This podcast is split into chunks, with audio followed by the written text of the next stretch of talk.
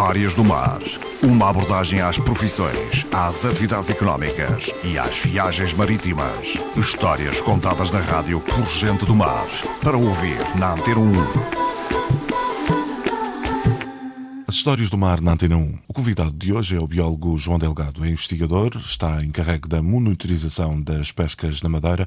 Vai-nos falar neste episódio sobre alguns dos seus processos de trabalho. Num determinado recurso, sobretudo um recurso que não se conhece, diria, diria que a pesca de prospecção é o primeiro, entre aspas, a palpar o terreno. Sim, ver, para ver o que vem. Exatamente, Sim. ter uma ideia quer do que vem, quer de, da, da, abundância em que, em que um determinado recurso existe, ou conjunto de recursos existe.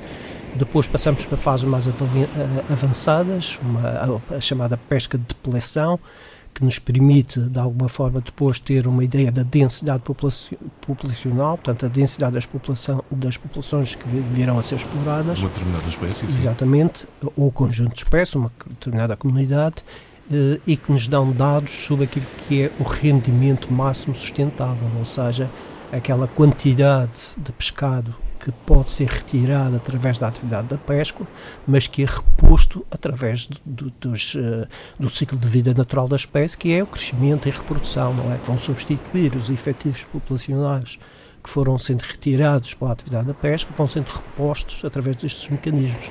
E tem que haver aqui um balanço, um equilíbrio entre a, a, a, aquilo que é capturado, não é? E a capacidade da população de responder a essa captura à forma, exatamente Sim. e assim a, pesca se, se, continuar num estado sustentável, não é? Esses, digamos que esses cálculos são feitos de modo de estimativa, presumo. Exatamente. A margem de erro existe sempre.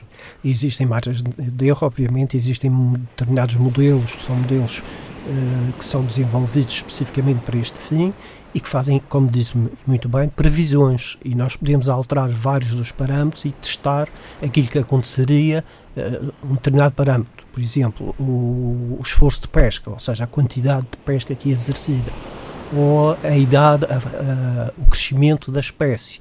Também um crescimento maior ou menor, todos esses parâmetros vão influenciar os, os resultados e jogando com, estes, com esta variação de parâmetros nós podemos chegar a uma estimativa o mais aproximada possível daquilo que se passará na realidade, o que nos permite ter uma ideia do nível de exploração, da intensidade de exploração eh, que, poderá, que poderá ser feito sem haver eh, uma situação que nós chamamos em biologia pesqueira de sobrepesca, quer dizer, pesca acima... Pesca-se mais do que efetivamente é possível Exatamente. pescar. Esses dados são tratados, eh, presumo que surja daí um relatório que depois deverá ser encaminhado para quem decide, não é? O que, o que é que quem decide depois pode fazer? Eh, eh, tem necessariamente, olha, eu vou-lhe dar o exemplo, por exemplo, das lapas, que eram um exemplo prático, pronto, para percebermos melhor do que é que estamos a falar. As lapas, até 2006, eram um recurso em que não existia regulamentação.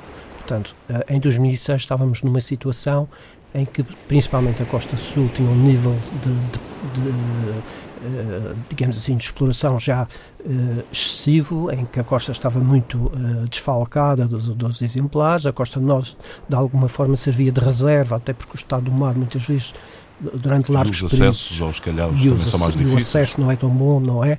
Portanto, essas circunstâncias naturais permitiam preservar mais a costa, a costa norte, Porém, até em 2006 tínhamos uma situação que já começava a figurar-se como, como, de alguma forma, preocupante. E surgia então, na sequência de um, todo um trabalho de monitorização que se iniciou em 1995, com a Universidade de Southampton, onde está um dos maiores especialistas neste tipo de moluscos, eh, que trabalhou connosco, com, em conjunção também com o Departamento de Oceanografia e Pescas da Universidade dos Açores, fizemos um trabalho de monitorização que culminou em 2005 uma avaliação do recurso, ou seja, eh, termos a ideia exata do nível de exploração que podia ser efetuado.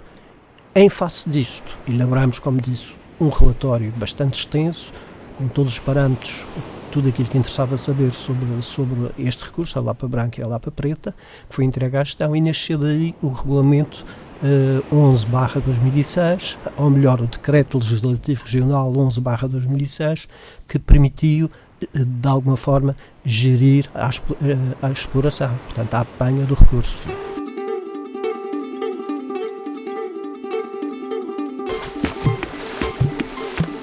Histórias do Mar.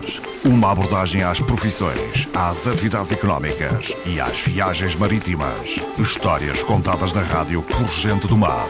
Para ouvir na Antena 1